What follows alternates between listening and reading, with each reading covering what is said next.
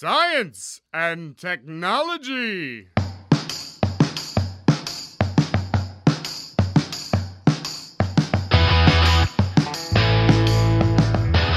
Estamos on com mais um Ciencion, hoje para falar sobre Catarina Kepler. Essa é uma pauta do Arthur Ferreira. Eu sou Pedro Altreto, professor aqui da UFBC, e já que a gente vai falar de mãe, é outubro, e eu gostaria de desejar feliz aniversário para minha mãe, Aqui foi agora no dia 22 de outubro. Feliz aniversário, mãe, te amo. Eu sou o Célio Angolini, também professor aqui da FABC. Estou bastante curioso com esse episódio, então, já que é outubro e o Pedro desejou feliz aniversário, feliz aniversário para mim também, porque 17 de outubro é meu aniversário.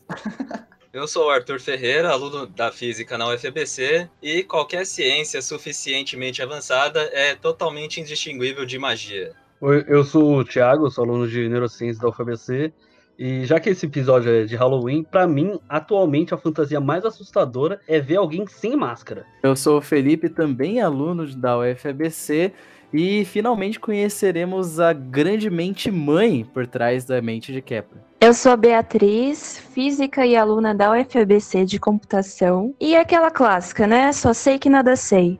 Bom, legal. Hoje as bruxas estão à solta e a superstição está liberada. Afinal de contas, é Halloween. Trouxemos a professora Anastácia Tocaso para falar de uma figura um pouco conhecida, mas interessantíssima da história da ciência. Trata-se de Catarina Kepler, mãe do famoso astrônomo Johannes Kepler, que entre 1615 e 1620 enfrentou um processo de acusação de bruxaria e foi eventualmente levada a julgamento, o que fez com que Kepler interrompesse seus trabalhos e embarcasse numa grande aventura nesse período para salvar sua mãe de uma condenação à morte. Nós já conhecemos a professora Anastácia do episódio 23 sobre Hipátia. Ela é professora de filosofia da Universidade Federal da ABC desde 2010, membro do grupo de pesquisa Nexus, teoria crítica e pesquisa interdisciplinar e atua na área de filosofia com ênfase em filosofia da ciência, história das astronomia e epistemologias feministas e decoloniais. Seja bem-vinda, professora Anastácia. É um prazer enorme tê-la de novo aqui no Ciencion.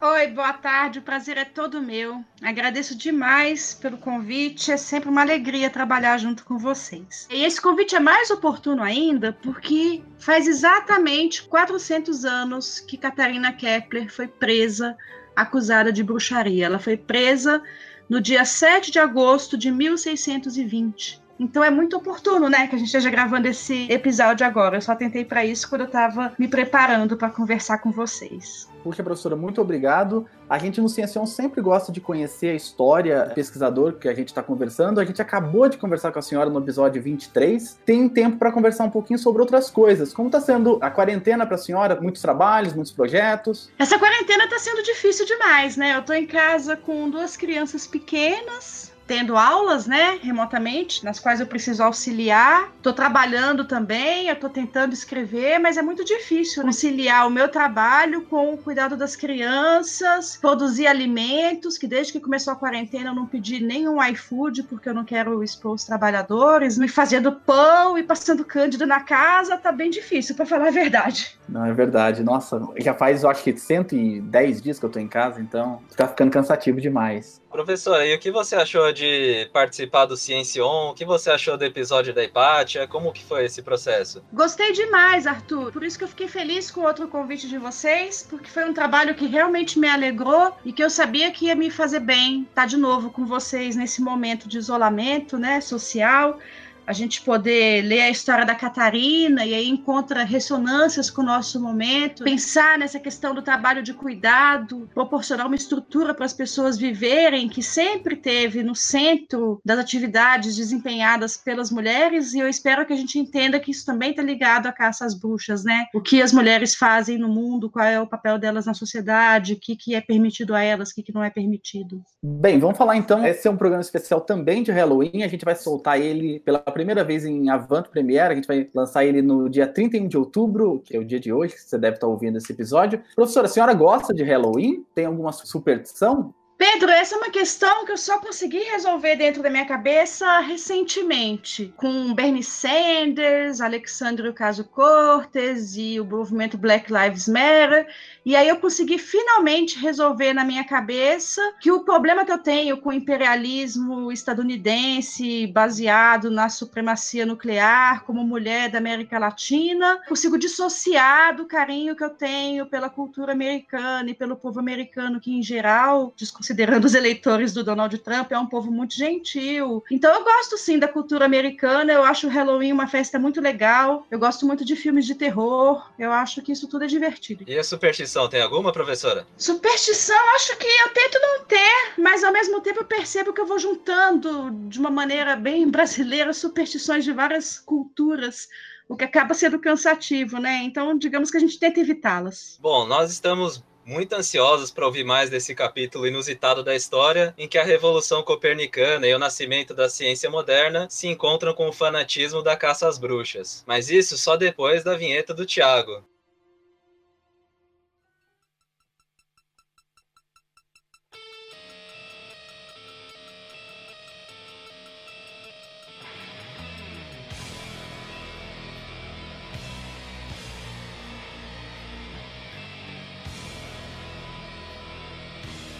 Bom, professora, vamos começar falando um pouco sobre Catarina Kepler. Eu gostaria que a senhora falasse um pouquinho quem foi a Catarina, qual que foi a história, essa história de acusação que ela enfrentou. Bom, a Catarina Kepler nasceu por volta de 1550 na cidade de Eltingen, na atual Alemanha, que na época ainda não era unificada, né? Então ficava no Ducado de Württemberg. E seus pais possuíam uma estalagem chamada O Sol, nome muito significativo para as coisas que a gente vai ver a seguir. Bom, a gente sabe que o filho dela foi um dos grandes defensores do heliocentrismo, né? Mas esse nome O Sol parece que era um nome bastante comum para estalagens na época. Ela se casou com um homem chamado Heinrich Kepler, que era o pai do Kepler, e com ele ela teve alguns filhos, né, dos quais três sobreviveram. O nosso astrônomo Johannes Kepler, o irmão dele Christoph, que se tornou um artesão que fabricava peças de estanho, e Margareta, que se casou com um pastor luterano. E aí ela teve vários filhos que morreram, né? Eu acho que vale ressaltar que nessa época a mortalidade infantil na Alemanha ficava em torno de 250 crianças a cada mil. Eles viviam a partir de 1575 na cidadezinha de Leonberg, que é uma cidadezinha de mil habitantes, luterana, construída sobre um platô, uma cidadezinha murada que tinha um castelo e uma igrejinha gótica no centro. E esse castelo era o castelo de caça do Duque de Wittenberg. O que significa que a floresta em volta acabou sendo cercada né, e usada pelo Duque para caçar, o que foi bastante relevante no processo contra Catarina Kepler, como eu espero que a gente veja. O marido dela, Heinrich Kepler, ele se tornou uma espécie de soldado mercenário nas guerras religiosas pela Europa, saiu de casa várias vezes até que nunca mais voltou. E ela criou os filhos sozinha. E além dos filhos, ela cuidava também do pequeno pedacinho de terra que ela tinha. Então, realmente, ela viveu uma vida bastante dura. Mesmo assim, ela conseguiu colocar o Kepler para estudar, né? Era o sistema educacional que tinha sido introduzido na Alemanha com a reforma protestante. Tanto o Lutero quanto Melanchthon tinham essa ideia de que os cidadãos tinham que ser capazes de ler a Bíblia, tinham que ser alfabetizados e por isso o ensino se democratizou. E aí o Kepler pôde estudar. Então ela vivia nessa cidade de Lemberg, né, onde também vivia o filho dela, o Christoph Kepler, que era um fabricante de peças em estanho, e durante um certo período viveu ali, é importante pensar, é, considerar isso, a duquesa Sibile de Wittenberg, que ela tinha um jardim de plantas medicinais e tem registros de que ela fazia experiências médicas, inclusive limões e outras coisas do Novo Mundo que ela tinha estufas, mas ela também usava coisas como gordura humana, crânios humanos que ela conseguia com os carrascos. Então, Leonberg já tinha essa certa tradição, digamos assim, por causa da duquesa Sibyl. E a Caterina trabalhava com isso, né? A gente sabe que ela trabalhava tanto fazendo rezas, a gente eu vou voltar a falar disso, quanto bebidas eu acho que a gente no Brasil chamaria de garrafadas, né? Fazia um vinho com ervas ali que ela dava para as pessoas do vilarejo quando estavam com problema de saúde. Foi isso que complicou a situação dela. Então era como se fosse uma medicina informal. Algo como uma benzedeira hoje no Brasil. E aí, bem, quando ela foi acusada por bruxaria, o Kepler vivia longe, ele vivia na cidade de Linz, na Áustria, a cerca de 450 quilômetros de distância. E ele já tinha lá umas certas acusações de heresia, né? Porque era a época da Guerra dos 30 anos ali, a guerra estava quase explodindo, e o Kepler, ele não acreditava na transubstanciação. Ou seja, a mesma coisa que levou o Jordano Bruno para a fogueira em 1600, né? O Jordano Bruno não foi para a fogueira porque ele disse que o universo era infinito. O Jordano Bruno foi para a fogueira porque ele disse que o pão não virava carne e que o vinho não virava sangue, que isso tudo era simbólico. E isso era uma tese calvinista, que fez o Jordano Bruno ir para a fogueira em Roma, né, na Roma Católica, e fez com que Kepler não pudesse receber a comunhão no mundo luterano onde ele vivia, e fez com que também ele nunca tivesse se tornado professor da Universidade de Tübingen, onde ele estudou. O Kepler também sofria algumas acusações de heresia que justificam, em certa medida, o papel que ele teve para defender a mãe, mas não justificam completamente, porque se a gente vê os outros dois filhos da Catarina pularam fora. A Margareta, que era casada com o pastor, até tentou ajudar no começo, mas quando ela viu que a acusação estava ficando muito séria, o pastor, que era casado com ela, já tipo proibiu a Catarina de andar por lá e pronto. E o outro filho, Christoph, o fabricante de peças de estanho, fez pior. A única intervenção que ele fez foi pedir para o processo ser levado a cabo em uma outra cidade, uma cidade que ninguém da família conhecia, onde a Catarina nunca tinha estado, simplesmente para ele não ser publicamente envergonhado pelo processo da mãe. Teve algum interesse próprio do Kepler em defender a mãe? Sim, seria ruim para a reputação dele ter uma mãe morta, né, como bruxa. Mas também a gente percebe que teve algo além disso, porque talvez para ele fosse mais fácil simplesmente se distanciar da mãe, dizer que ela era louca, como tantos e tantos e tantos homens fizeram na Europa daquele tempo. A Silvia Federici conta no livro dela Caliban e a Bruxa que teve cidades na Europa onde todas as mulheres foram queimadas. Houve cidades onde restou uma mulher, onde restaram duas mulheres. E é dificílimo encontrar um registro histórico de homens que tenham saído em defesa das mulheres que viviam com eles. Uma exceção é uma cidadezinha no País Basco, onde os moradores expulsaram os caçadores de bruxas. Mas é a única, citação, é a única exceção que a Silvia Federici cita no livro dela. E aí é incrível imaginar que o Kepler deixou a biblioteca dele, guardou todos os livros, guardou os instrumentos, largou tudo o que estava fazendo lá em Linz, onde ele era matemático, pegou um barco, desceu o Danúbio com a família, deixou a família em Regensburg, na margem do Danúbio, pegou um cavalo e foi sozinho, né, até o ducado de Württemberg, onde ele tinha passado a infância e a juventude, para defender a mãe. Né, e ele tenha ficado lá até o fim, conseguido de fato evitar que a mãe fosse assassinada, ele conseguiu evitar que a mãe fosse torturada, e isso é um feito notável, né? Não só é um feito notável, mas é um feito único.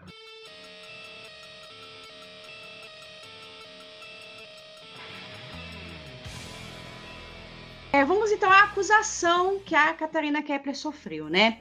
O primeiro a acusar a Catarina de bruxaria foi o outro filho que ela tinha, que eu esqueci de mencionar, que era o Heinrich, né? Então ela tinha quatro filhos que sobreviveram. Heinrich, Christoph, Margareta e o Johannes Kepler. Esse Heinrich, ele não viveu com ela e ele parece que tinha uns problemas mentais, inclusive que ela tentava curar também com as bebidas que ela fazia. E ele, assim como o pai, se tornou um soldado itinerante, era um cara muito bruto, que bebia muito e tudo mais. E aí parece que um dia ele chegou em casa e queria comer carne. Ele queria comer carne, a mãe não conseguiu carne para ele, ele ficou furioso, começou a xingar a mãe na rua aos berros, gritando que ela era uma bruxa e gritando que ela tinha voado num bezerro até matar o bezerro. E essa foi a primeira acusação, e foi muito ruim porque o próprio filho chamando a mãe de bruxa no meio da rua. O marido também deu no pé e nunca, nunca voltou para defender ela? Não, não, ele já tinha morrido quando ela foi acusada. O Heinrich Kepler, pai, ele foi sucessivas vezes para a guerra, Aí sempre voltava, dava uns escândalos e tal, e aí ia de novo para a guerra. Até que uma vez ele chegou desfigurado porque tinha explodido alguma coisa na cara dele, depois ele foi embora de novo e nunca mais voltou. Então, quando a Catarina foi acusada de bruxaria, ela era uma viúva. E isso também é muito relevante, né? Depois a gente vai pensar em geral em quem foram essas mulheres acusadas de bruxaria e as viúvas, as mulheres que dependiam da ajuda de outras pessoas em um momento de escassez eram as mais visadas. Então, depois dessa acusação que ela sofreu do próprio filho, do Heinrich Filho, ela foi acusada por uma mulher de Leonberg chamada Ursula Heimbold.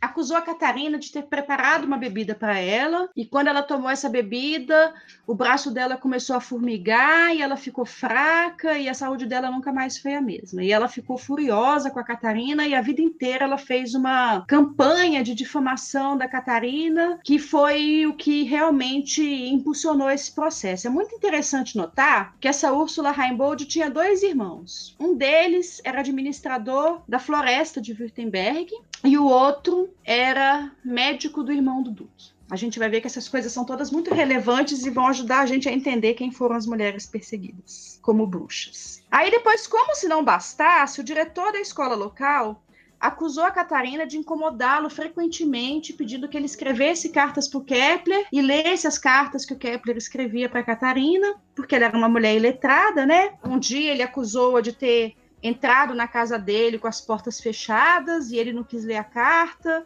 e aí ela fez uma coisa que ele ficou humano. Então ela teria sido a responsável por ele ter se tornado manco. De aí teve uma garota que eu acho particularmente interessante, era uma jovenzinha da cidade que era costureira. E aí ela estava trabalhando para Catarina e passou uma noite na casa dela. E ela relatou o seguinte: eu transcrevi aqui o diálogo. Por que você anda pela casa ao invés de ficar na cama? teria perguntado a jovem. Ao que a Catarina teria respondido: Você não gostaria de se tornar uma bruxa e desfrutar da alegria e libertinagem sem limites? E aí a jovem respondeu: Se você tiver muita alegria e volúpia nessa vida, vai pagar por toda a eternidade. E a Catarina rebateu: Não existe vida eterna. Quando um homem morre, ele apodrece como as bestas. Isso foi terrível para ela, né? Que isso constasse do processo, ainda mais porque a pessoa que relatou isso, que teria entrado em contato com essa costureira, era considerada uma pessoa muito idônea e respeitável na cidade ela resolveu para aplacar a ira do governador que estava envolvido com essa Úrsula Rainbow, era o governador Einhorn, que significava unicórnio, né, um chifre. A insígnia dele era um unicórnio. Então, para se dialogar com esse governador, ela teve a ideia de dar um copo de prata para ele, que era um costume na época. Esses governadores recebiam muitos brindes assim das pessoas, né? Mas aí ele já colocou isso no processo também, como tipo, ah, tentou me subornar. E aí veio a coisa mais grave de todas. Ela tinha ido a Praga anos antes visitar o Kepler, quando ele trabalhava na corte do imperador Rudolfo II. E lá ela tinha visto uns cálices feitos de crânio, engastado na prata. E aí ela teve a ideia de pedir para o coveiro desenterrar o pai dela, o Sebald, para pegar o crânio dele para fazer uma taça de prata para dar de presente para o Kepler. E o coveiro denunciou isso, e era verdade. Aí realmente a coisa foi ficando muito ruim pro lado dela, né? E esse governador Einhorn queria de qualquer jeito condená-la. É, outras mulheres haviam sido recentemente queimadas em Leonberg. E foi nesse momento, então, que o Kepler largou tudo que estava fazendo e foi para lá defender a mãe, usando toda a verve argumentativa que ele tinha aprendido nas polêmicas astronômicas em defesa do copernicanismo, porque a gente tende a achar que esses cientistas né, são pessoas frias e que ficam fazendo contas, mas não, eles estavam envolvidos numa polêmica muito grande, né? Se a Terra estava no centro do mundo, se era o Sol, então ele era muito bom de argumentação. E ele usou essas habilidades retóricas que ele tinha desenvolvido para defender a mãe.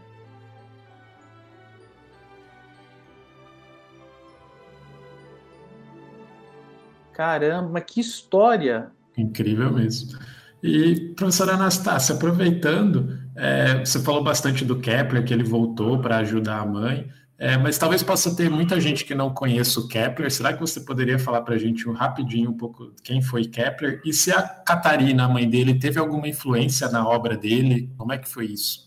Bom, Célio, Kepler foi uma das figuras mais importantes para a superação da mentalidade geocêntrica. Por quê? Porque quando Copérnico falou que a Terra gira em volta do Sol, ele criou vários problemas que ele deixou em aberto.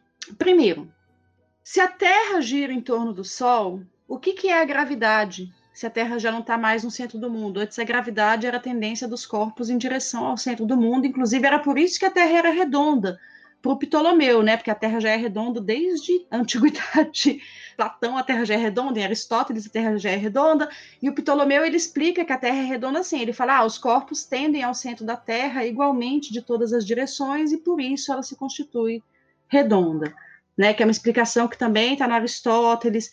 Então, a Terra ser redonda é algo bem antigo, mas isso era explicado a partir dela estar no centro do mundo, porque a gravidade era a tendência dos corpos graves irem para o centro do mundo. Então, para começar, quando você tira a Terra do centro do mundo, você precisa de uma nova explicação para a gravidade. E o Kepler foi um dos primeiros a dizer: não, a gravidade não é uma tendência em direção ao centro do mundo, mas é uma atração recíproca entre os corpos. E se eu for para a Lua e soltar uma pedra na Lua, a pedra vai cair em direção ao centro da Lua, não em direção ao centro da Terra. O Kepler fez essa experiência de pensamento. Para além disso, a gente tem um problema muito sério que a gente vê que o Sol nasce no leste e se põe no oeste. E a gente vê que a Terra está parada debaixo do nosso pé. Então a Revolução Copernicana ela teve que romper com essa experiência mais direta. Qual era a vantagem do sistema copernicano naquela época? O Kepler foi o cara que fez as tabelas rudolfinas baseadas no sistema copernicano e a partir delas, sim, os dados obtidos através do heliocentrismo se tornaram muito mais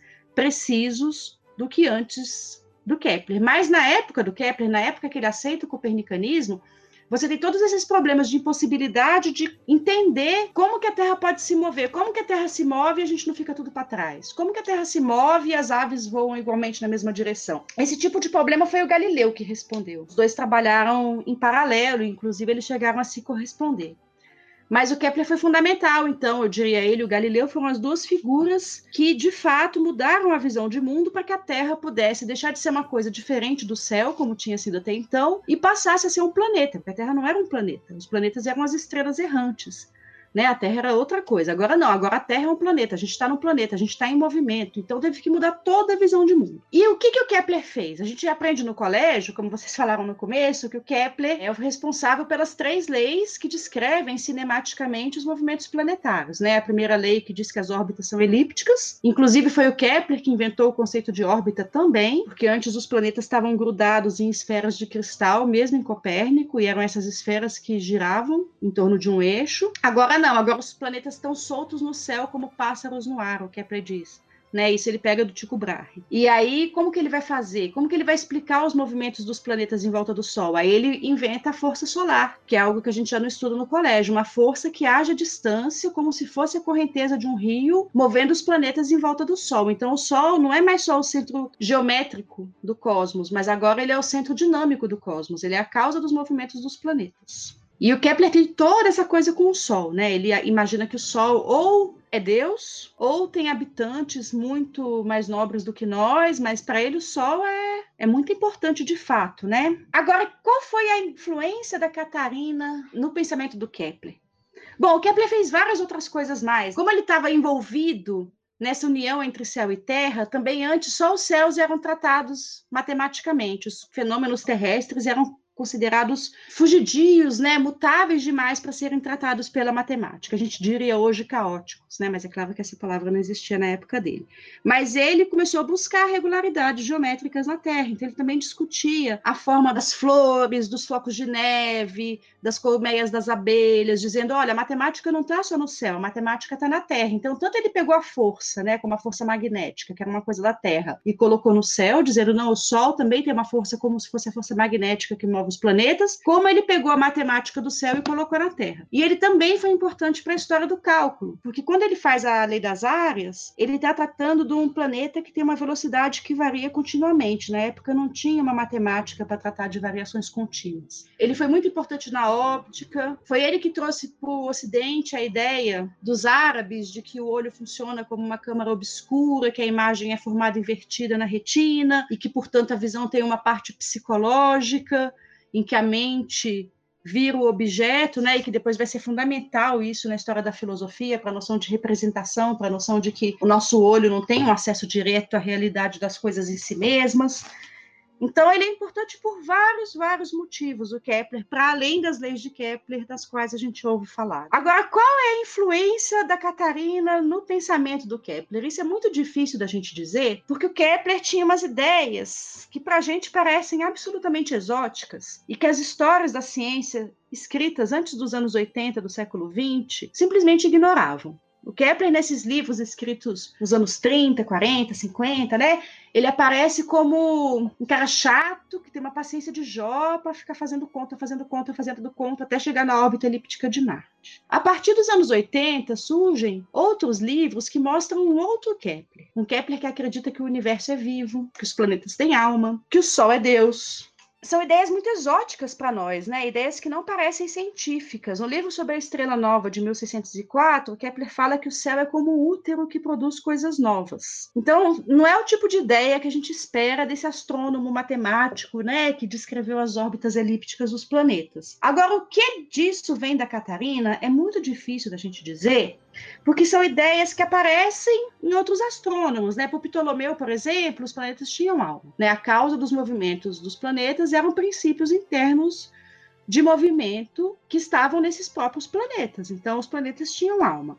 O Sol, para Copérnico, né, já é o governante do cosmos, que governa sua família de astros. Então, o Kepler não é o primeiro a dizer Sol é, em alguma medida, animado. Só que o Kepler é mais enfático com relação a isso. No Mistério Cosmográfico, que é o primeiro livro que ele escreveu em defesa do copernicanismo, o Kepler vai dizer o seguinte: que o Sol é o Deus Pai, que se expande a partir do ponto central, criando o Deus Filho, que é o limite do universo, que é a esfera das estrelas fixas, né? Que é o limite desse universo esférico no qual Kepler acredita. E entre os dois tem o Espírito Santo, que é a força solar que move os planetas.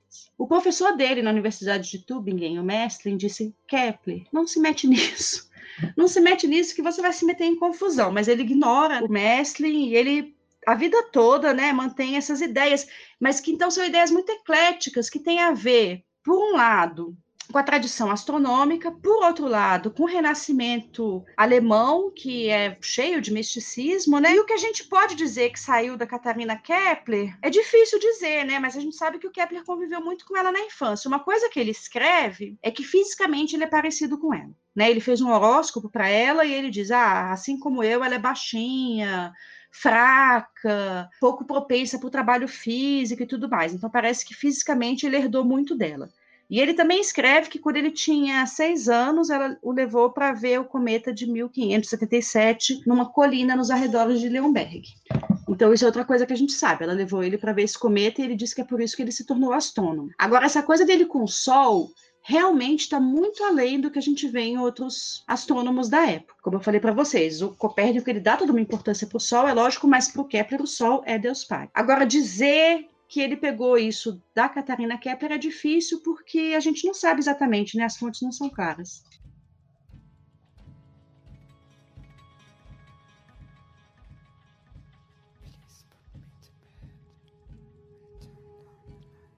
Tem no prólogo do livro The Astronomer and the Witch, da autora Olinka Rublak, ela conta que entre 1500 e 1700 foram cerca de 73 mil pessoas que enfrentaram processos parecidos com o da Catarina, das quais entre 40 e 50 mil chegaram a ser executadas de fato. A gente gostaria de saber mais quem eram essas pessoas, quais foram as acusações que elas enfrentaram, né? Essa pergunta é muito boa porque agora a gente consegue entender melhor as acusações que a própria Catarina Kepler sofreu. Bom, primeiro, queria dizer que esse número, entre 40 e 50 mil, é um número conservador. A Silvia Federici ela estima que cerca de 300 mil mulheres tenham sido queimadas na Europa, entre 1570 e 1630. É curioso que o Kepler viveu entre 1571 e 1630. Então, a vida do Kepler, esse grande expoente da Revolução Científica, coincide exatamente com o auge da queima das bruxas na Europa. Fundamental, então, a gente notar, antes de mais nada, que a queima das bruxas não é algo da Idade Média. Né? Eu acho que o equívoco mais comum é esse. É você achar que a queima das bruxas era algo da Idade Média, quando todo mundo era muito religioso, e aí veio a ciência e acabou com a queima das bruxas. Na verdade, o fenômeno é mais complicado do que isso. A Silvia Federici, ela ensina pra gente, bom, cronologicamente a gente vê, né, que a queima das bruxas coincide com o capitalismo mercantil, né, a ascensão do colonialismo, com a revolução científica. Então não é um fenômeno medieval. É um fenômeno que está muito mais voltado à imposição de uma disciplina de trabalho necessária para as novas relações capitalistas que estão sendo forjadas de um lado e de outro controle do corpo das mulheres. Que fundamental para os capitalistas, além da matéria-prima que vem das colônias, além, é claro, do capital, são os trabalhadores. Os capitalistas precisam de mãos para trabalhar. E quem produz os trabalhadores de graça são as mulheres. Daí a criminalização às mulheres que conheciam técnicas contraceptivas. Daí a criminalização da homossexualidade. Daí a criminalização do aborto. Todas essas coisas que na Idade Média aconteciam normalmente passam a ser proibidas. Por outro lado, nessa época, a gente tem o cercamento das áreas comuns. Né? Então é fundamental pensar: o que, que essas pessoas comiam? Essas pessoas comiam o que elas plantavam. No verão, algumas hortaliças e tal. No inverno o que tinha era grão, né? Basicamente grão. Essas pessoas também costumavam ter uma vaca, elas nunca matavam essa vaca, a vaca era para dar leite, algumas galinhas, mas tanto as galinhas, né, a produção de ovos pelas galinhas, quanto o leite diminuía muito no inverno. E os grãos, tinha inverno em que você tinha mais grão, tinha inverno em que você tinha menos grão. Qual era a proteína, qual era a carne que essas pessoas comiam? A carne que essas pessoas comiam era a carne que eles caçavam e pescavam nas terras comunais, na floresta de Württemberg, no caso né, da Catarina Kepler. Quando essas florestas são cercadas, e aqui acontece isso, o Duque de Wittenberg começa a se corresponder com outros nobres de países protestantes, tentando formar alianças, e eles começam a visitar esse castelo de Leonberg, vão caçar, então eles querem agora a floresta para eles se divertirem, eles não querem mais o povo lá pescando, caçando, javalis, agora os javalis são para os nobres caçarem. Esse é um ponto fundamental, porque essas mulheres que estavam justamente envolvidas com esse trabalho de reprodução, ou seja, o trabalho de manter as pessoas vivas, elas têm que conseguir comida em algum lugar, e elas começam a roubar comida. Começa a haver uma criminalização dessas atividades também. Então, a mulher que roubava, sei lá, um carneiro, né, do nobre que produzia lã para fazer um churrasco. Agora vão dizer que eles estão fazendo um churrasco com um bebezinho, que é um sabá de bruxas, que o demônio estava lá, com seus pés de cabra e os seus chifres e tudo mais, e que elas estavam fazendo coisas terríveis, quando não era. Era uma, uma festa. Elas estavam lá passando um carneiro, o pessoal fazia uma festa, um sexo ali na floresta e tal, mas era isso, né? Não eram rituais satânicos. Essa criminalização é justamente, então, algo que surge num contexto de cercamento das terras comunais, de imposição de uma nova disciplina de trabalho, porque trabalho combina com isso, né? Com uma ética de muita disciplina, né? Não é com liberdade. O capitalismo não, não, combina com muita liberdade das pessoas. E eram essas as pessoas, então, que foram perseguidas. Tem um livro interessante para entender isso, que não é exatamente sobre as bruxas, mas é também sobre esse período, que é o livro do Thompson, A Formação da Classe Operária Inglesa, que fala exatamente do mesmo processo. A gente aprende no colégio pelo menos eu na minha época aprendi, que a passagem do feudalismo para o capitalismo corresponde a uma passagem do poder da nobreza para a burguesia. Mas o que aconteceu não foi bem isso. O que aconteceu foi uma aliança entre a nobreza e a burguesia para suprimir as revoltas camponesas que estavam acontecendo, né, dos dois lados do Canal da Mancha, tanto na Inglaterra quanto na Europa continental. E a queima das bruxas, então, faz parte justamente desse processo de supressão dessas revoltas camponesas, dessas novas formas de vida comunal que estavam surgindo, dessas novas formas de libertação mesmo que estavam surgindo entre as comunidades hereges, né? Foi uma uma maneira de realmente impor uma disciplina. Não, essas mulheres agora vão ficar em casas belas, recatadas, fazendo filhos para trabalharem, muito tementes e quietos. O próprio Kepler ele escreveu o seguinte: que as mulheres consideradas bruxas eram aquelas que, vou até abrir aspas, ó, segundo os jovens, haviam vivido tempo demais, se tornado lentas para o trabalho, como se diz no provérbio pouco cristão, para a fogueira com as velhas. Então, segundo Kepler ainda, ela seria discriminada por ser uma viúva, por causa desse governador Einhorn e que tinha uma ânsia em perseguir mulheres, e por sua velhice, que causava medo e repulsa. Então, nessa nova disciplina capitalista, né, os corpos das mulheres foram transformados em fábricas de trabalhadores essa medicina popular que era exercida pelas mulheres foi criminalizada, conforme a medicina foi se estabelecendo nas universidades. Inclusive, as parteiras também foram ridicularizadas, elas eram chamadas de incompetentes, né? E agora os médicos homens é que deviam entender disso. Eu tenho uma amiga, professora da FBC também, a Luciana Palharini, e eu vi uma fala dela muito interessante, em que ela falou que no começo esses médicos não lavavam as mãos entre tratar de um doente, sei lá, de peste bubônica e fazer um parto. Então a mortalidade dos bebês aumentou muito quando se deixou de recorrer às parteiras, mas nada disso estava aberto à discussão. Então essas mulheres que faziam essas garrafadas, essas mulheres benzedeiras, começaram a ser perseguidas. As mulheres pobres que invadiam as florestas, na Alemanha muito fria, nem para conseguir lenha as pessoas não podiam mais entrar nas florestas. Então, basicamente, eu acho que esses são os motivos. A Catarina, outra acusação contra ela é que ela teria feito uma reza para o açougueiro de Leonberg, que também estava mancando. As pessoas, pelo visto, levavam uma vida muito dura, né? Carregando peso e tal, que prejudicava o organismo e acabava culpando as bruxas, né? A mulher passou, me botou uma olhada e pronto. Copiei aqui porque eu acho interessante a reza da Catarina Kepler, que foi preservada no processo. Disse lá diante dos acusadores: Deus me seja bem-vindo no sol e nos dias ensolarados. Você vem cavalgando em nossa direção. Aqui está um humano. Permita-se perguntar: Deus, Pai, Filho e Espírito Santo e a Santíssima Trindade. Dê a esta pessoa carne e sangue e também uma boa saúde. Pronto, essa reza também já foi considerada uma coisa terrivelmente supersticiosa, demoníaca, né? E o Kepler teve muito trabalho para dizer que essa alusão ao sol não era suficiente para fazer da mãe dele uma bruxa. Uma outra acusação contra a Catarina Kepler foi de jamais chorar. Né? Em nenhum momento do processo ela chorou. Isso era considerado um sinal de bruxaria. E é interessante a gente ver um pouquinho da personalidade dela quando ela diz: Minhas lágrimas secaram, eu perdi filhos demais, eu não consigo mais chorar, mas eu vou gritar contra a injustiça de vocês no dia do juízo final. Então a gente vê que ela era uma mulher braba, né? Como a gente diria hoje. E isso era um problema. Ela era uma mulher que viajava, ela era uma mulher que andava pela cidade, ela era uma mulher que conversava, e isso agora não cabia mais na nova disciplina que estava sendo imposta.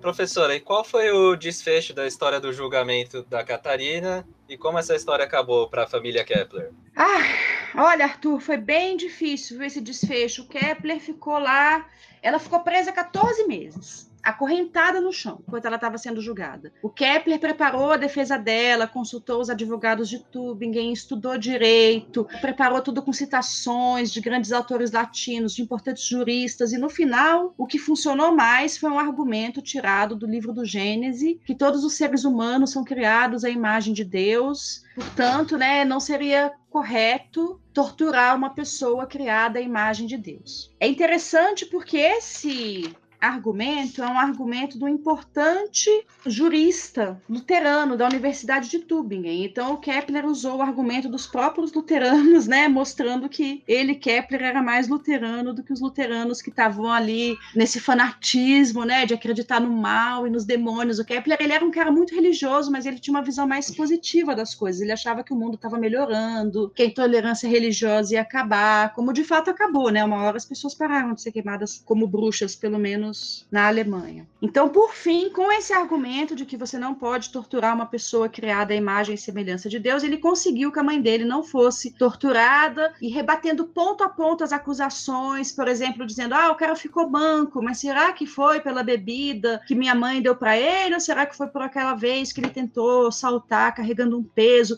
Então dá para ver que ele pesquisou mesmo na cidade para saber da vida dessas pessoas que estavam acusando a mãe dele, se não havia explicações físicas e que não recorressem a demônios, né, e bruxaria para as mazelas que estavam sendo atribuídas a Catarina. Então, depois de 14 meses, com todos esses argumentos, depois de muitas idas e vindas, ele conseguiu libertar a mãe, não antes dela ter passado pela tortura psicológica, de ser apresentada os instrumentos de tortura pelo Carrasco. O Carrasco explicou como que os instrumentos funcionariam. Leonberg, normalmente eles usavam aquela roda, né, que esticava as mulheres. Logo antes do processo da Catarina Kepler, uma mulher tinha sido submetida a torturas em Leonberg e tinha falecido três dias depois. Então a coisa era grave. Ela sabia que as pessoas estavam dispostas a matá-las. Bom, finalmente ela foi libertada e morreu seis meses depois, né? Realmente foi demais para ela. As viagens eram feitas a pé. Normalmente as, essas mulheres viajavam caminhando na neve de uma cidade para outra. Ela tinha 75 anos, então depois de ficar 14 meses acorrentada, embora o Kepler tenha conseguido libertá-la, ela veio a falecer.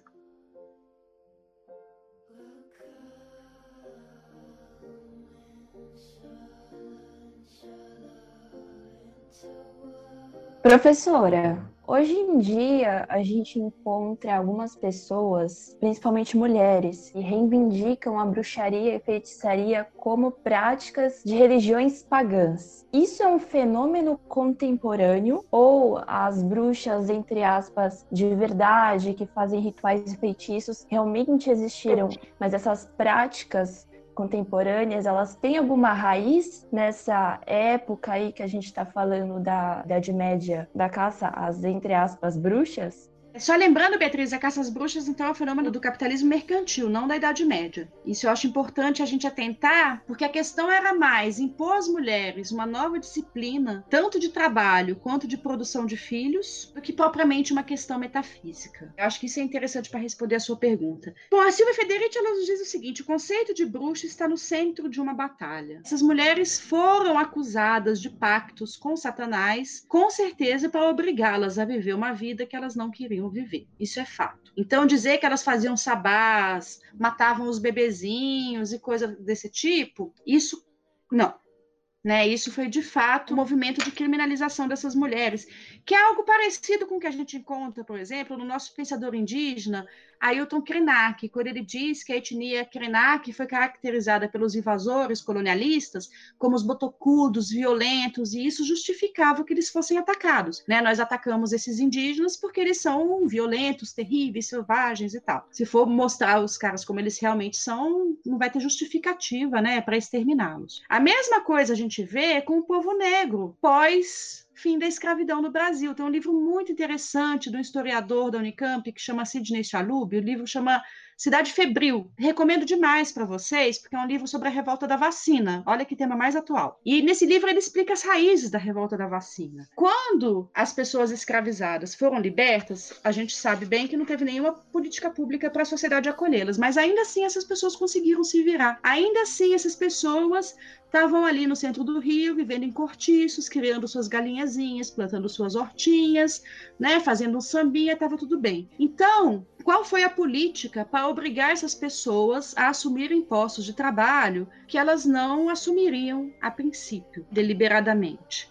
Foi justamente criminalizar tudo que elas faziam. De repente, elas não podiam mais criar animais na cidade do Rio de Janeiro. De repente, eles começaram a demolir os cortiços, exatamente como fizeram recentemente no centro de São Paulo, mesmo com as pessoas dentro. Olha só como tem coisas que não mudam. Ao mesmo tempo, proibiram a capoeira, proibiram o samba, o mesmo processo, né? De você pressionar as pessoas de todos os jeitos para elas serem obrigadas a levar uma vida que elas não gostariam de levar. Por isso, outro dia eu vi um meme, eu gosto de observar essas coisas, dizendo, ah, é uma boa ideia, por que, que a gente não planta árvores frutíferas nas ruas? E aquilo me deu até uma tristeza, né? Porque tem políticas que estão sendo implementadas há séculos justamente para as pessoas não poderem levar sua vida autonomamente, né? Porque pensa bem, se as mulheres pudessem hoje no Brasil ter uma casa com quintal, com umas galinhazinhas, porquinho, uma horta e tudo mais, ruas cheias de árvores frutíferas variadas, quem que ia querer trabalhar, né? Numa linha de produção, quem que ia querer trabalhar como empregada doméstica? Então,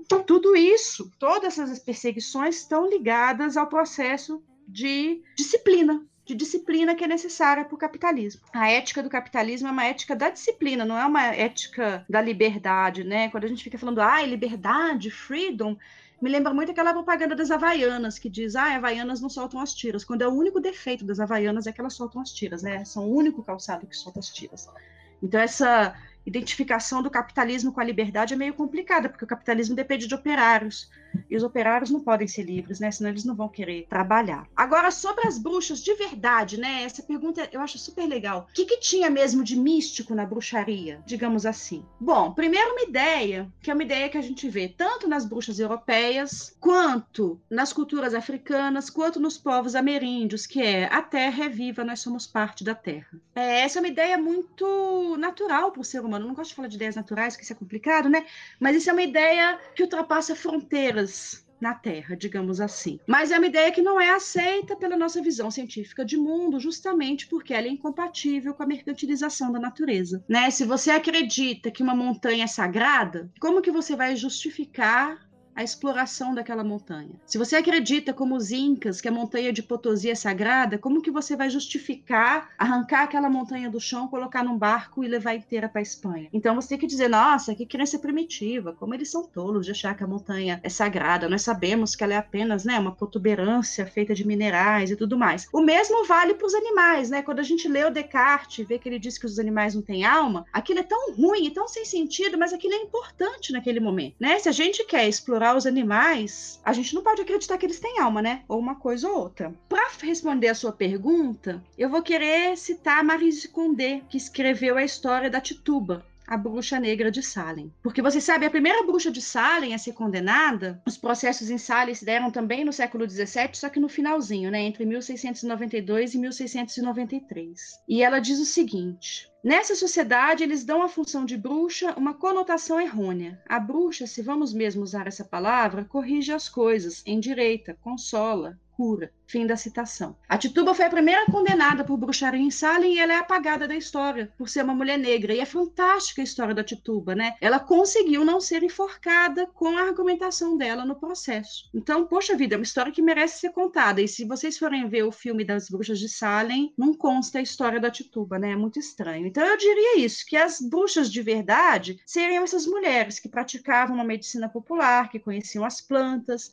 os ciclos da natureza, inclusive os ciclos astronômicos, conheciam o corpo humano e, em particular, o sistema reprodutivo feminino. Isso foi um problema, essa questão tanto da contracepção quanto do aborto, né, que até hoje é um problema para nós mulheres, foi algo que surgiu aqui. Na Idade Média, os abortos eram tolerados, ninguém se metia nisso, era considerado uma questão da mulher. Então, a gente, né, nós feministas, o que nós temos que fazer, segundo a Silvia Federici, é isso: questionar a associação dessas atividades exercidas pelas mulheres ao mal e ao demônio. Daí, né, a noção de que é o conceito que está no centro de uma batalha. A frase que a gente vê nas marchas das mulheres, somos as netas das bruxas que não conseguiram queimar, né? Quer dizer que nós pertencemos a uma tradição de mulheres que não aceita a mercantilização da natureza, que não aceitam o recato do lar, que não aceitam a autoridade dos homens e principalmente que não aceitam o controle que esses homens têm sobre os nossos corpos, fazendo de nós meras fábricas de trabalhadores.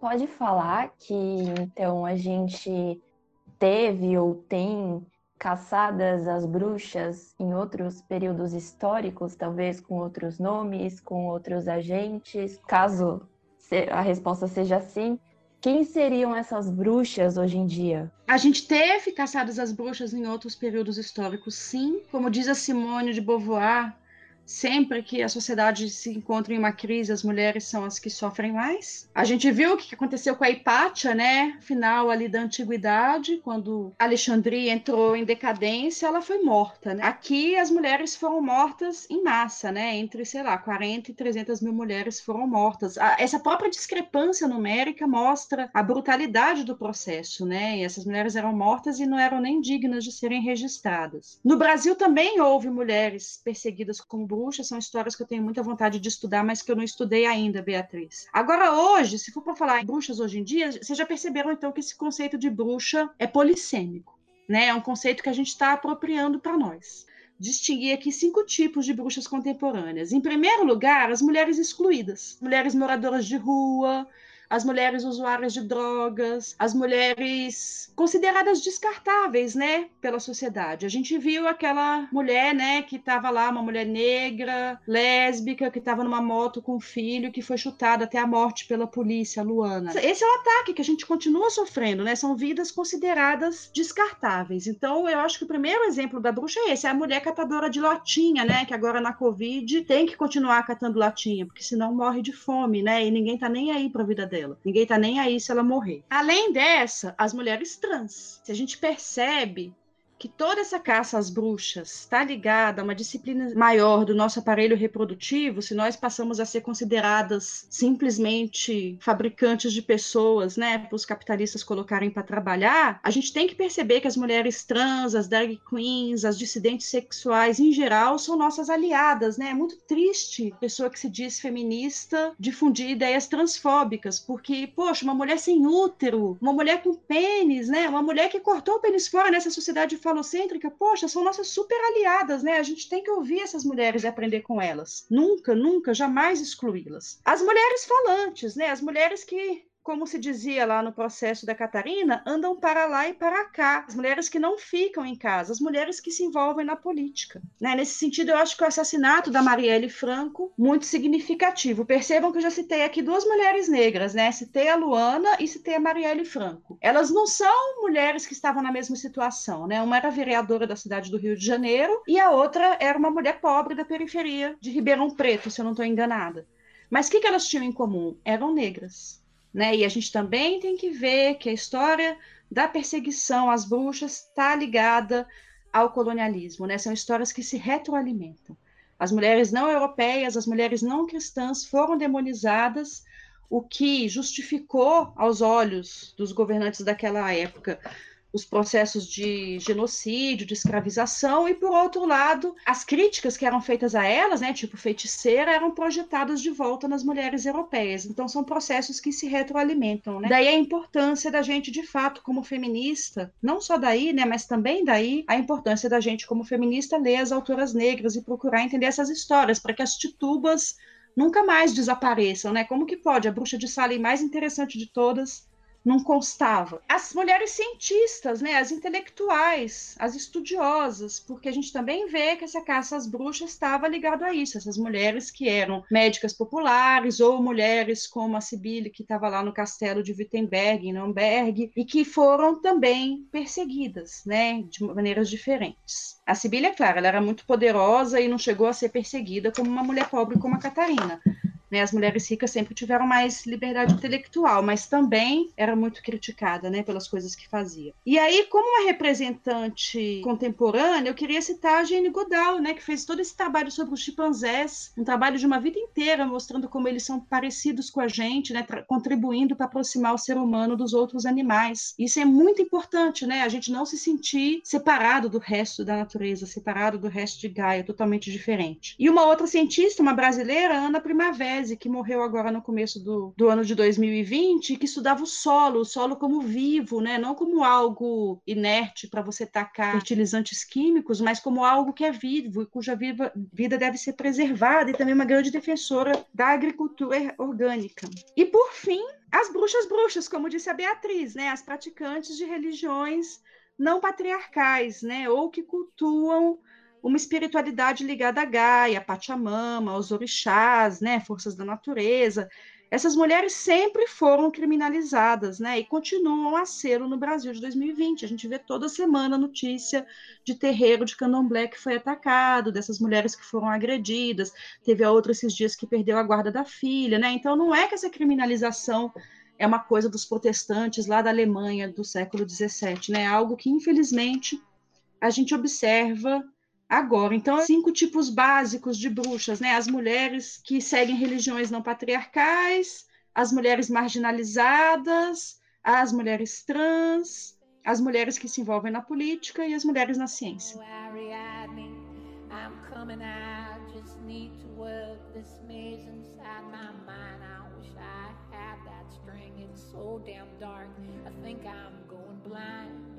Bom, muito bacana, professora. Eu só queria abrir um parênteses. Eu estava conversando com a professora Anastácia antes da gravação e eu contei para ela que eu li o prólogo do Caliban e a Bruxa. Eu achei bem interessante a crítica que as tradutoras fizeram, no que elas falaram que não existia um respaldo nas teorias econômicas da época, né, nem mesmo em Marx, para valorizar o trabalho que as mulheres faziam no lar, por exemplo. Eu contei para a professora que até me identifiquei bastante com essa crítica, numa época época que a gente vê, por exemplo, até mesmo em pessoas progressistas, essa desvalorização, por exemplo, do professor, do pesquisador, como se não produzisse nada de útil. É até difícil a gente convencer alguém hoje em dia, por exemplo, de que a escola não tem um propósito simplesmente de gerar valor para a sociedade, valor produtivo, né, professora? Esse é o grande problema, Arthur. E é por isso que no comecinho eu falei que é interessante a gente estar tá gravando isso nessa quarentena, esse momento em que nós estamos todos sentindo na pele como é pesado o trabalho de reprodução, né? Como explica a Silvia Federici, para o capitalismo funcionar,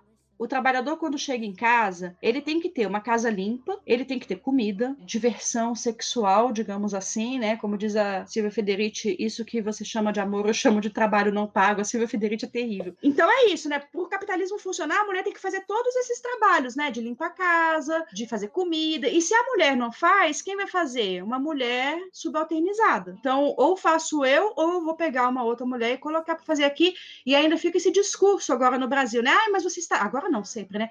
Ah, mas eu estou gerando um emprego. Mas que emprego, né? Quem somos nós para gerar emprego? A gente é tudo duro demais para gerar emprego. Os empregos que a gente gera nas nossas casinhas são os empregos péssimos. É realmente uma coisa muito triste isso que acontece no Brasil. Mas é isso, assim, a gente está aqui em casa fazendo esse trabalho de reprodução todo de graça, né? De cuidar das crianças, de limpar a casa, e tudo se intensifica agora com a quarentena, né? Porque justamente o trabalho de criação das crianças vinha sendo dividido com as professoras, né? Com outras mulheres no ambiente escolar. Agora não, agora está tudo, tudo dentro de casa, né? A gente pode observar muito mais diretamente o tamanho disso. Eu vou continuar só com um parênteses, porque eu lembro que a senhora falou sobre a influência ter crescido numa família em que as mulheres eram empoderadas. A senhora até citou a sua tia, eu acho, Berenice, é, na época, e eu fico imaginando a Caterine. A história eu achei fantástica, história de sofrimento, porque ela foi abandonada pelo marido, tomou as rédeas da família, ela foi os Keplers, foi mãe solo praticamente. A né? senhora tem alguma informação sobre influências na vida dela? Essa força, essa disposição dela, ela é da, da história de vida dela? Ou a gente não tem muito conhecimento sobre isso? Aí é um pouco mais difícil de saber. A gente ainda consegue saber dessa história, como de tantas outras envolvendo Kepler, porque a gente tem uma sorte como historiadora que o Kepler era um acumulador. Guardou todos os papéis da vida dele, ele guardou todas as cartas que ele trocou.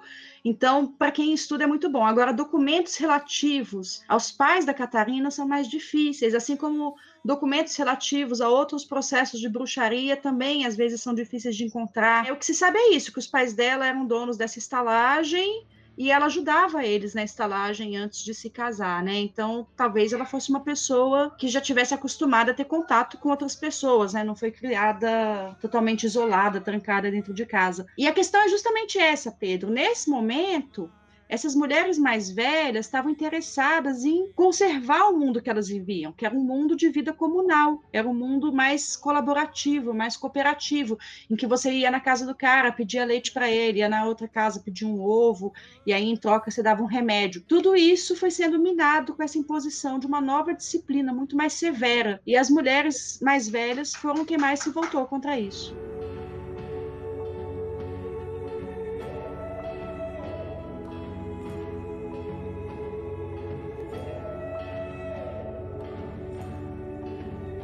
Senhora recomendaria algum tipo de filme, livro, jogo, algum tipo de produção que seja um pouco mais acessível para o ouvinte poder absorver um pouco mais esse tipo de assunto que a gente está falando? Eu separei aqui uma seleção de filmes de bruxa que eu adoro. Para entender o assunto, eu recomendaria dois livros. É o livro da Silvia Federici, que foi publicado em Copyleft, tem ele na rede em PDF, Caliban e a Bruxa, é um livro fundamental da grande historiadora italiana, que já veio várias vezes ao Brasil. Eu fui no lançamento, no lançamento desse livro lá na cidade de Tiradentes. Genial, assim, ela foi num espaço cultural na cidade de Tiradentes e foi um dos eventos mais legais que eu já fui. Tem esse livro Eu Tituba, Bruxa Negra de Salem, que é muito importante, é muito importante a gente perceber como essas histórias das mulheres negras, por mais interessantes que sejam, são apagadas E é muito interessante a gente entrar em contato com essas obras que trazem essas histórias à tona de novo. Agora, para entender esse processo todo de violência contra as mulheres, de bruxaria, eu acho difícil, porque os filmes fazem mais jus à visão dos próprios caçadores de bruxas, né? Que viam essas mulheres como ligadas ao demônio e tudo mais. Mas mesmo assim, eu separei aqui uma, uma seleção. Primeiro, se for para ver um filme de terror, né? Já que é Halloween, eu sugeriria o filme de terror italiano do Dario Argento, de 77, Suspiria, que é um filme maravilhoso, é um filme lindo, é um filme com uma trilha sonora fenomenal. Aí eu não vou ficar fazendo análise feminista desses filmes, porque senão eu não vou recomendar nenhum para vocês, tá? Na Netflix tem um filme que chama Jovens Bruxas, The Craft, que é um filme de 96 com a Neve Campbell. É um filme bem divertido, só que ele é muito ruim em termos de questões de gênero, porque, nossa, falta amizade ali entre as bruxas, hein? Elas ficam naquela competição, né? Naquela rivalidade. Isso é meio desgostoso, mas como é um retrato tão bacaninha dos anos 90, eu quis indicar. Tem, é claro, as Bruxas de Eastwick, né, com Cher, Michelle Pfeiffer e Susan Sarandon, de 87. De novo, eu não vou fazer análise de gênero, mas aí tem uma outra coisa. Os filmes de bruxa são um ensejo para as atrizes brilharem, né? E nesse caso a gente tem a Cher, a Michelle Pfeiffer e a Susan Sarandon. Então não tenho como não indicar esse filme.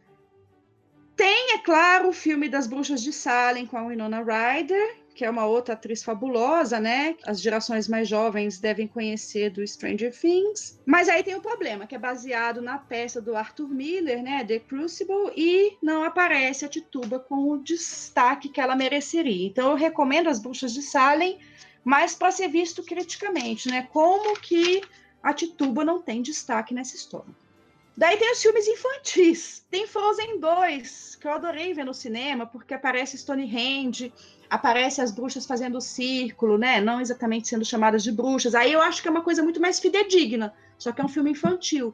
Mas aparece a coisa do leste ser associado ao ar, oeste ser associado à água, né? Os quatro elementos do Empédocles com as quatro direções, o norte, né? No hemisfério norte associado à terra e o sul associado à luz. Isso aparece do Frozen 2, é bem bonitinho. O pessoal que morre de raiva de homeopatia quase morreu de raiva desse filme, é claro, porque tem a coisa lá da memória da água e tal.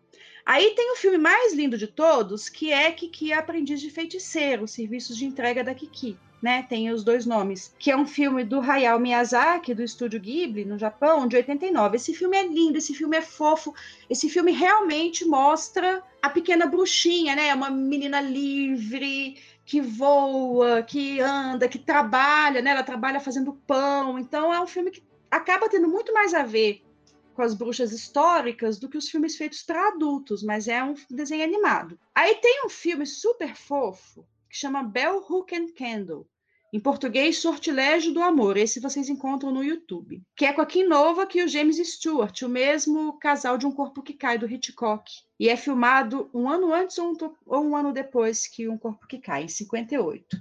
É o filme que inspirou a série A Feiticeira, com a Elizabeth Montgomery, que eu também recomendo a série, né? Todo mundo já deve ter visto um episódio ou dois, mas eu recomendo que se veja direitinho, na ordem, desde as das primeiras temporadas, quando era preto e branco sugestão mais heterodoxa, que é a série Dark.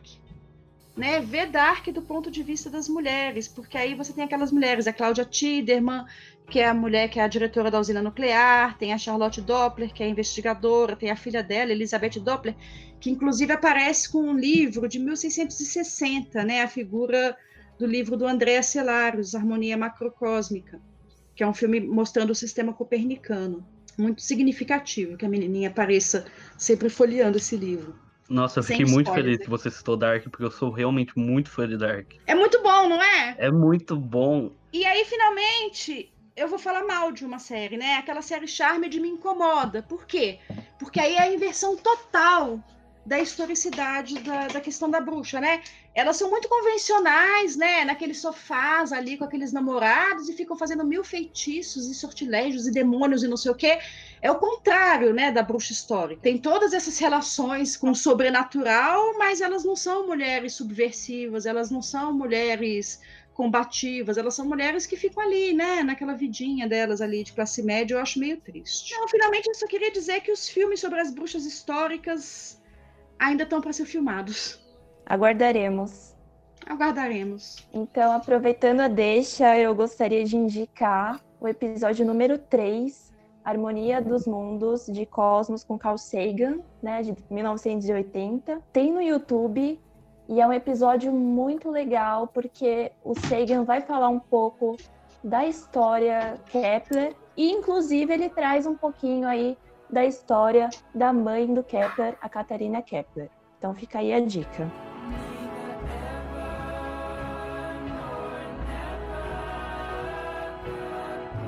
Legal, bacana. Obrigada pela dica também, Beatriz.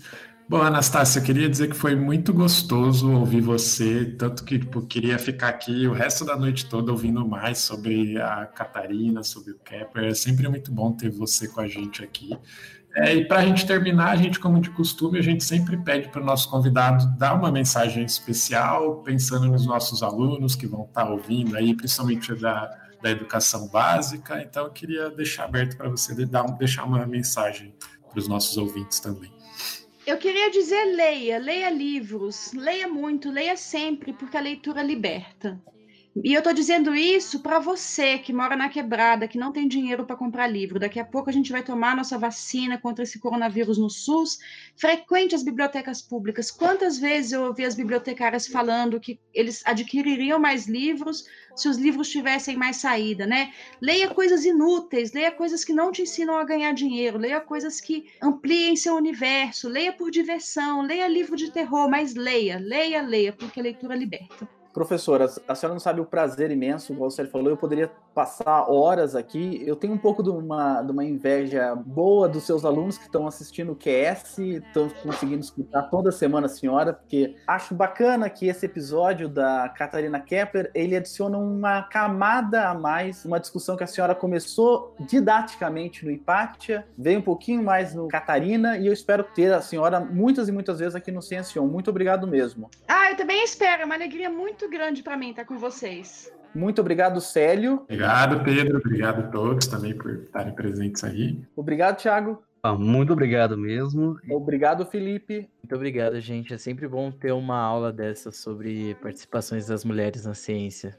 Muito bom saber mais sobre pessoas que às vezes são apagadas historicamente, né? A gente precisa sempre reviver elas. Muito obrigado, Arthur. Obrigado pela pauta, hein? Eu, eu que agradeço mais uma vez. Sensacional a presença da, da, professora Anastácia. Realmente foi. A gente aprendeu muito. Achei um episódio bem bacana, que cobriu uma variedade impressionante de temas, né? Desde a história da astronomia até filosofia da ciência, passando por esses temas transversais aí de feminismo, racismo. Mais uma vez, estou muito honrado de ter participado da, da gravação e queria agradecer a presença da professora Anastácia e da Beatriz também. Ah, eu que agradeço de novo o convite. É sempre bom participar aqui. E tô super feliz de ter aprendido mais sobre essa pessoa tão importante, sobre esse período histórico. Normalmente associa a Idade Média e hoje a gente aprendeu que não. Não é da Idade Média, né, professora? Pois é, não. É, é, a Isabelle Stengers é uma química belga que também estuda as bruxas. Ela fala que quando a gente pensa que isso é um problema da Idade Média que foi suplantado pelo racionalismo, a gente, na verdade, não está se colocando fora da caça às bruxas, mas a gente está se colocando do lado dos caçadores das bruxas. Então eu fico feliz de ter podido contribuir com essa, com essa discussão. Queria agradecer demais a todos vocês, ao Tiago, ao Célio, ao Arthur, à Beatriz, ao Felipe, ao Pedro. Olha, muito jóia esse convite de vocês. Eu me diverti preparando.